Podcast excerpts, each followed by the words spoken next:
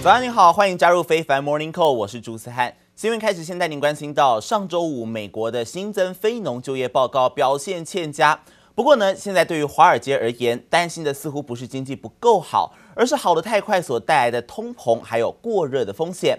而美国总统拜登他也说了，非农报告表明这个美国的经济还在艰难的摆脱疫情当中。那么既然通膨还有升息的忧虑缓解，成长型股票还有科技股就大幅的反弹，包括道琼还有标普都双双刷下了历史新高。上周五道琼指数上涨了两百二十九点，涨幅有百分之零点六六，收在三万四千七百七十七点。而标普 S M P 五百指数呢，则是上涨了三十点，涨幅是百分之零点七四，收在四千两百三十二点。纳斯达克指数科技股的部分上涨了一百一十九点，涨幅是百分之零点八八哦，收在一万三千七百五十二点。而至于晶片股、费城半导体的部分呢，指数则是上涨了四十五点，涨幅百分之一点四九，收在三千一百一十二点。而其中，如果我们单看整周的部分的话，道琼本周是上涨了百分之二点七，打破连续两周的跌势；而标普则是涨了百分之一点二，但科技股纳斯达克指数呢，本周还是下跌了百分之一点五，这代表科技股、电子股仍然偏向弱势。被华尔街称为史上最令人失望就业报告，美国四月非农就业仅增二十六万六千人，低于前一个月的七十七万人，失业率更攀升至百分之六点一，也低于预期的百分之五点八。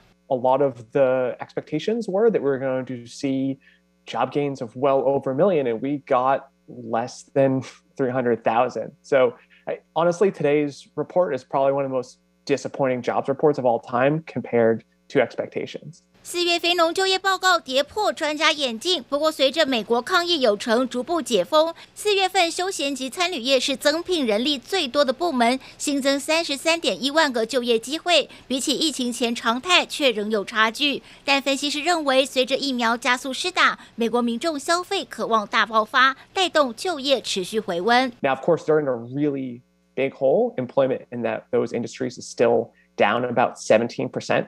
Compared to their February 2020 levels, but it's good to see progress. 非农就业报告欠佳，却意外减轻了华尔街原先对通膨飙升以及联准会提早缩减购债疑虑，带动恐慌指数 VIX 大跌，道琼收高大涨两百二十九点，再创历史新高，周涨幅百分之二点七，打破连续两周跌势。I think having that jobless claims fall below the 500,000 level for the first time was a big boost um, in the momentum that we're seeing in the markets today. The NASDAQ continues to pull back a little bit. Again, those slides and those larger tech names, perhaps people selling and taking some gains there. 美股周五四大指数同步收红，但科技股持续面临卖压，走势偏弱。科技股五大天王涨跌互见，以微软涨幅超过百分之一，表现较强劲。We've had a very unusual hit to our economy, and the road back is going to be somewhat bumpy. We've seen uh, motor vehicle production Shut down in some places because of a shortage of semiconductors. Uh, there was a loss of jobs there. 财长耶伦指出，就业报告不理想，显示经济复苏依然漫长，但也提醒投资人，就业报告会按月份调整，不需要过度解读。记者黄心如、李芷莹综合报道。而同样是在美国，在爆发番茄酱大缺货之后呢，连鸡肉也因为供不应求，导致价格飙涨。有业者就透露了，鸡翅的价格涨了五成。除了因为疫情期间民众的需求增加，鸡肉的供应商先是工厂关闭，现在又碰上人力不足，才让整个鸡肉价格是一路往上飙。It's the tender chicken sandwich. From the creators of a sandwich phenomenon，鲜嫩多汁的鸡肉堡是美国连锁速食店常见的品项。没想到现在全美爆发鸡肉荒，光是鸡翅的价格就飙涨近五成，让餐厅抱怨快吃不消。We order now two days in advance of when we would normally order, so that we're first in line with our suppliers for the chicken. The prices have skyrocketed. For example, chicken wings used to be eighty-one dollars a case. Now they're $125 a case。大型连锁餐厅还抢得到，有些小餐厅无奈有钱还叫不到货。美国鸡肉供不应求，除了因为消费者需求增加，还有新冠疫情先是造成肉品加工厂关闭，现在则是人力还来不及补齐。From the government that are coming out, we're you know, employees are choosing to stay home a little bit um, and taking the uh, the unemployment benefits from the government rather than go back to work. And this trickles down all the way from the supplier side down to the restaurant. And you've got less hands on deck that can turn around and and put this uh, and put the uh, food out to work to to restaurants。虽然鸡肉大缺货，但至少显示美国经济逐渐复苏。美国总统拜登持续力推二点三兆美元的基础建设计划。最新到路易斯安那州视察，还透露预计今年将投入六千亿美元，大量购买美国货。Chinese are eating our lunch. They're eating our lunch economically. They're investing hundreds of billions of dollars in research and development.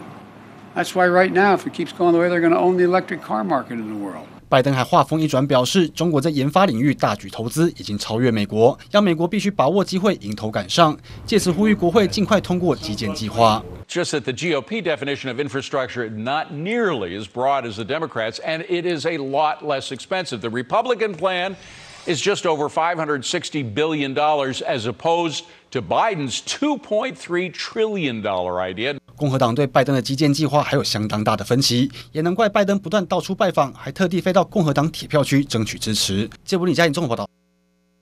接着来关心到被多国专家称为失控坠落的中国长征五号火箭末节的残骸，终于在九号是宣告坠落在马尔蒂夫附近的印度洋海域。不止多国的民众都目击火箭的残骸飞过天际的景象。最新还有美国太空总署 NASA，他们批评中国对于这个巨大的太空垃圾不够负责。It had been planned to have it deliberately re-entered, but something went wrong. Uh, so, you know, space is indeed hard. But if that's the case, you would think the Chinese would just say so. 由于这个残骸在坠落之前，中国的官方是一度没有办法计算出精确的坠落位置，引发民众担忧会砸到人。而 NASA 的署长尼尔森他是发表声明，指示中国资讯不透明，行为不负责任。而中国的官媒《环球时报》则是批评，这都是西方媒体的炒作。而中国先前也强调了，火箭残骸只有小块的碎片会坠落到地面上。而各国专家也说呢，被火箭残骸碎片打到的几率非常微小。但是，一场有惊无险的太空意外，还是引发了美中之间的口水战。中国联通在内的中国三大电信商各自发表声明，说由于针对美国投资限制提出的上诉遭到驳回，所以呢将会从纽约证交所来下市。下市程序已经在七号开始启动了，预计在十天之后，也就是十七号会正式生效。而在美股所下市的三大中国电信商，分别是中国联通、中国移动，还有中国电信。而这个是由于美国前总统川普他执政时颁布的行政命令，对中国的企业设下了投资限制。尽管现任总统拜登上台之后呢，三家公司是很快的提出上诉，而银行还有投资机构也敦促拜登政府收回成命。但是由于美中之间贸易还有人权紧张的局势加剧，当局还是决定要延续川普时期的政策。而《华尔街日报》也指出了，下市对三家电信商来说其实几乎没有影响，因为三家企业在港股挂牌的股票仍在交易，而且交易量呢也比在美国是大得多。中国投资人也持续买进这三家公司的股票，所以这一次下市恐怕是象征的意义大于实质效果。全球的疫情还在持续加重，包括印度出现了罕见病例，还有日本大阪以及北海道等地，这个案例也是不断的在飙高。而同一时间，美国的防疫大将佛奇最新说明说，目前官方统计的美国死亡数字毫无疑问是少算了。We we've been saying, and the CDC has been saying all along that it is very likely that we're undercounting. You know, the model says that it's a significant amount, as you mentioned correctly, 900,000. That's a bit more than I would have thought uh, the undercounting was. I think there's no doubt, um, Chuck, that we are and have been undercounting. What that tells us is something that we've known. You know, we're living through a historic pandemic.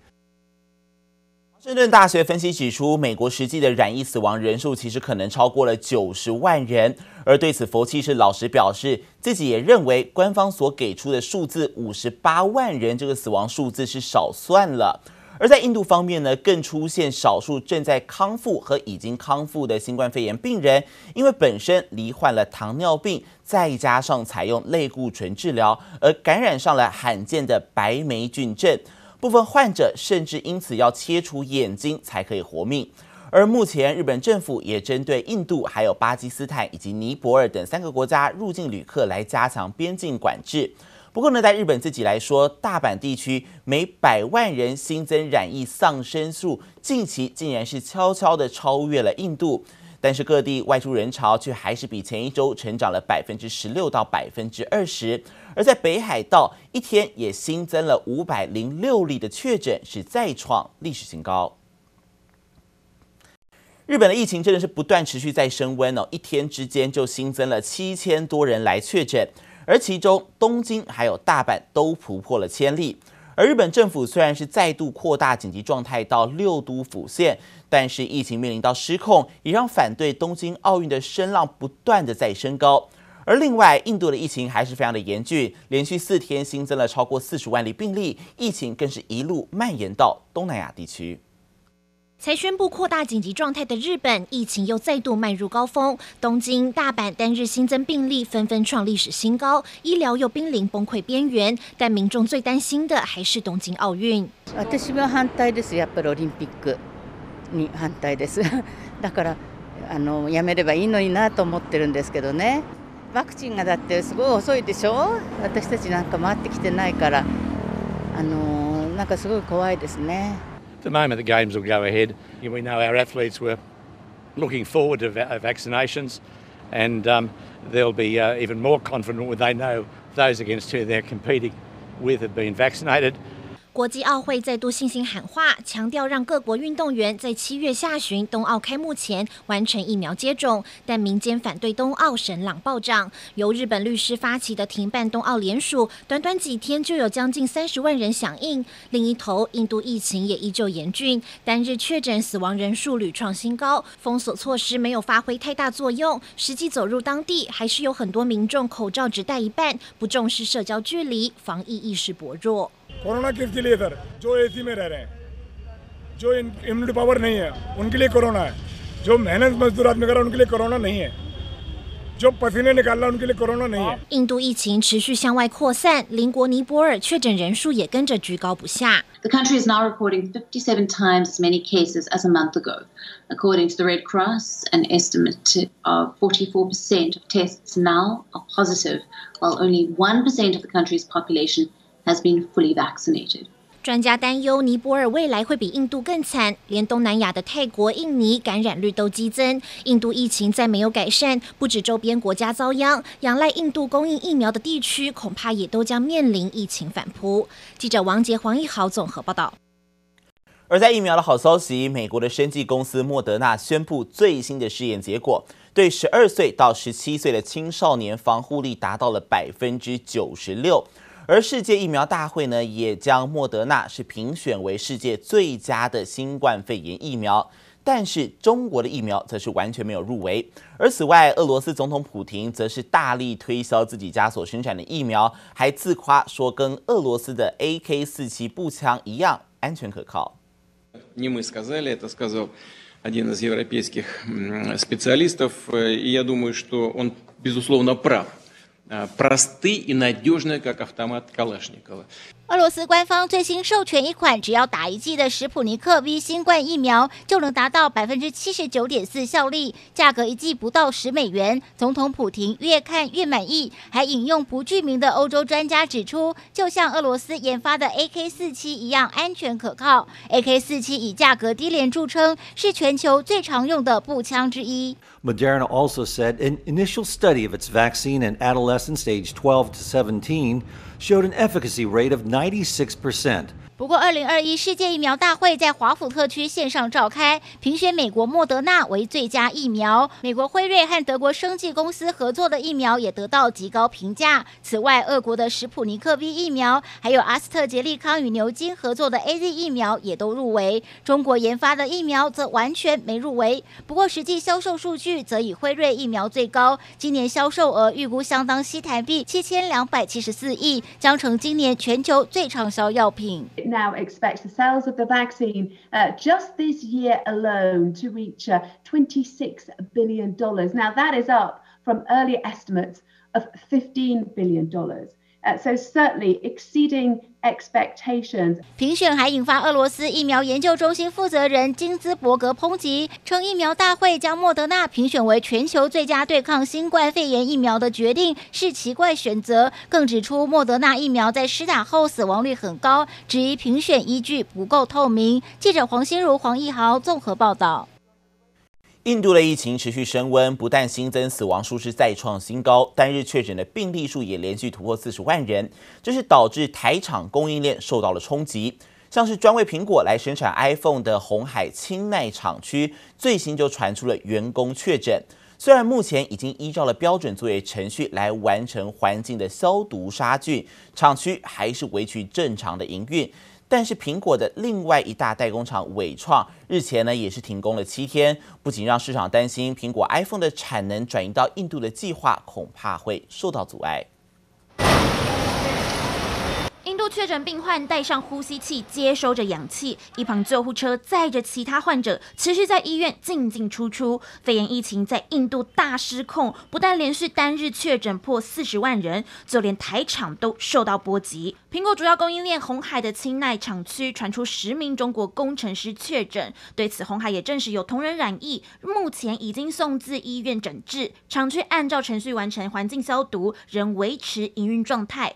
不过厂区所在的省省份坦米尔纳德省却正式宣布封城。Tamil Nadu, which has announced a two-week total lockdown from the 10th to the 24th of May. All shops will remain open on the 8th and 9th to help in purchase of items between 6 a.m. to 9 p.m. Groceries, uh, vegetable and meat ration shops are permitted uh, till 12 p.m. and those uh, shops without 位于坦米尔纳德省的鸿海钦奈厂是专为苹果生产 iPhone 的厂区，虽然暂时不受封城影响，但随时可能因应政策变化。 至苹果另一大代工厂伟创班加罗尔厂区日前也停工七天。随着近期苹果开始将 iPhone 十二纳入印度的生产范围，市场也担心 iPhone 的新旧机种产能恐怕受到不小冲击。其实苹果、呃、已经要求这个供应商来逐步的评估供应链移转的一个呃布局。